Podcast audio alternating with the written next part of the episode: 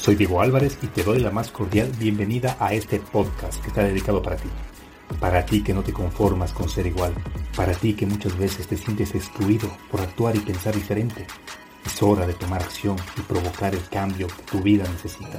Porque el mundo está plagado de lo común, de lo ordinario, de lo normal, que hace falta gente como tú, que en cada paso deje una huella imborrable y marque la diferencia que ruja como león y sepa cuál es su horizonte, que tenga claro de dónde viene y hacia dónde va, que no le tema al fracaso ni a qué dirán de la gente, y tú eres uno de ellos, alguien que no se conforma a conseguir los condicionamientos de la sociedad, que lucha incansablemente por alcanzar lo que otros ni siquiera lo han imaginado, que a pesar de las críticas, los obstáculos, no se deja vencer, un ser único, auténtico y original, que se empeña por alcanzar su mejor versión.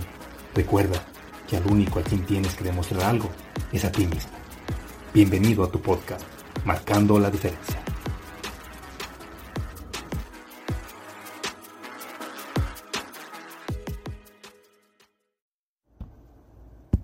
Hola, ¿qué tal? Bienvenido, bienvenida a Marcando la Diferencia.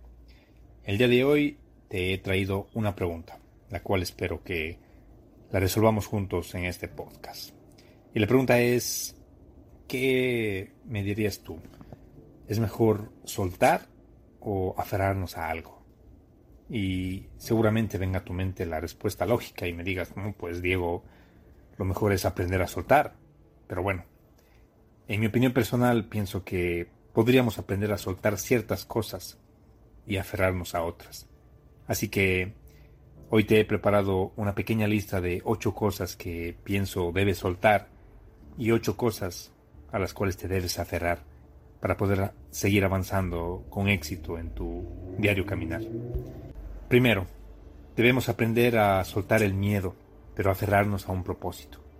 Muchas veces el miedo es ese limitante que no nos deja avanzar. Son ideas, pensamientos, prejuicios que al final nos pintan una realidad que no existe.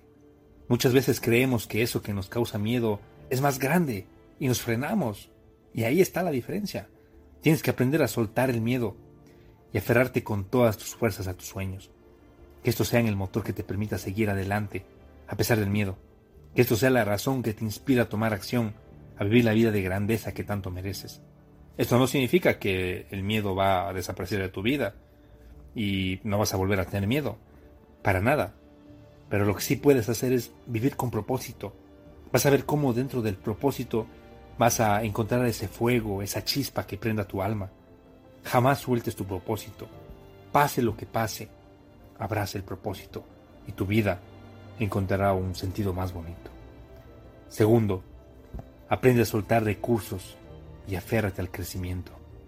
Muchas veces cuando alguien se aferra a lo que ha conseguido o lo que ha construido, le da miedo soltar, sea dinero o bienes materiales. Y no se permite aventurarse a ver qué pasa. Muchas veces cuando alguien tiene algo que, que perder, pues detiene su crecimiento. Por eso, aprende a soltar los recursos. Tú no eres eso. Tú eres quien decide vivir desde tu propósito y servir a los demás. Mientras más sueltes, más te aferras a tu crecimiento personal, ya que este es el que va a permanecer contigo siempre. Deja todo lo que has hecho y, y conseguido. Puedes conseguir mucho más. Pero jamás, jamás sueltes tu crecimiento. Tercero, hay que soltar las relaciones, en especial aquellas que no te permiten avanzar. Hay que soltar el control que otros ejercen sobre ti, soltar personas que te llevan a actuar desde una perspectiva que no te impulsa a crecer, que no abraza tu potencial o que te hacen sentir mal de, de alguna manera. Cuando te relacionas con personas negativas, definitivamente generará un impacto negativo en tu vida. Y a lo que debes aferrarte es a tu familia. A la familia jamás se suelta, aunque muchas veces no me entiendan, aunque muchas veces no me apoyen. La familia es importante. Abraza a tu familia. Y aunque no te entiendan, apóyales. No los sueltes, porque al final la familia siempre estará contigo. Cuarto, tienes que soltar los vicios, hábitos nocivos, hábitos que no te ayudan a desarrollar tu salud mental, espiritual. Y por vicios, no solo me refiero al alcohol o, las drogas. Un vicio puede ser tener un mal hábito de levantarte tarde, por ejemplo, comer azúcar o harinas que tu cuerpo no necesita. Y cuando alguien tiene vicios, siempre tiene una historia que justifica, entre comillas, el por qué está bien hacer eso. Entonces, tienes que aprender a soltar el vicio que está perjudicando tu vida, tus relaciones, tus emociones, y tienes que aferrarte de hábitos saludables. Los hábitos saludables son los que van a construir una vida próspera, una vida abundante y larga, con amor, con propósito, con sueños. Suelta los vicios y aférrate a hábitos saludables. Por ejemplo, la meditación, dormir de manera adecuada, hacer ejercicio, alimentarte saludablemente, buscar aprender algo nuevo siempre. Rodéate de personas positivas, alegres. No veas contenido que pueda afectar tu estado emocional. Cultiva tu mente leyendo, escuchando cursos, programas, como este podcast, por ejemplo. Puede ser algo muy productivo. Quinto, hay que soltar ideas. Me he dado cuenta que para avanzar tengo que soltar ciertas ideas, cambiar ciertos contextos en el que estás viviendo. Lo que hoy te funciona es enemigo de lo que te va a funcionar mañana. Si quieres una vida de mayor crecimiento, tienes que soltar los pensamientos, las ideas, los sistemas y las creencias que te limitan hoy, para aprender entonces a crear nuevos sistemas, nuevas estrategias, nuevas formas de generar un mayor crecimiento el día de mañana. Pero aférrate a tus valores. Y no hay necesidad de profundizar tanto aquí, porque al final todos sabemos lo que es el amor, la honestidad, el respeto, la transparencia, la tolerancia, la disciplina, la verdad. Los valores enaltecen lo que significa ser humano. En otras palabras, una persona que vive con valores es una persona consciente. Elige siempre el camino correcto por encima del camino más fácil. Así que suelte ideas para que puedas crecer, pero jamás sueltes tus valores. Sexto, hay que soltar proyectos. Muchas veces pensamos que el proyecto que tenemos definitivamente va a ser el proyecto ganador. Esto es lo que va a funcionar. Pero muchas veces te das cuenta que esa suposición no era lo correcto. Y hay veces que tienes que soltar esos proyectos, esas sociedades, esos contratos. Pero lo que no tienes que soltar son tus sueños. Aférrate a tus sueños. Si no se pudieron manifestar o si fracasaron por algún proyecto, no te desanimes y no lo sueltes jamás. Tus sueños tienen que ver más con la persona en la que te vas a convertir y con el tipo de vida que vas a tener, pero sobre todo con el impacto que vas a causar en la vida de las demás personas. Así que suelta, suelta ciertos proyectos a a lo mejor no es el camino que pensabas, pero vas a ver que hay otros mejores que te van a acercar a la meta que deseas. Séptimo, tienes que soltar las expectativas de terceros, lo que los demás están esperando de ti. Haz las cosas no porque quieras llenar las expectativas de alguien, no porque quieras quedar bien con alguien más, a pesar de que haya amor de por medio, ya sea tu padre, tu madre, tu hermano, tu pareja, tu hijo, no hagas algo por satisfacer a otra persona. No vivas con la carga emocional de hacer a las personas felices. Yo no puedo hacer feliz a mi pareja, a mis padres, a mis hermanos, pero mi felicidad puede inspirar a otros a que encuentren su felicidad, su camino, su gozo. Hay una diferencia abismal en esto.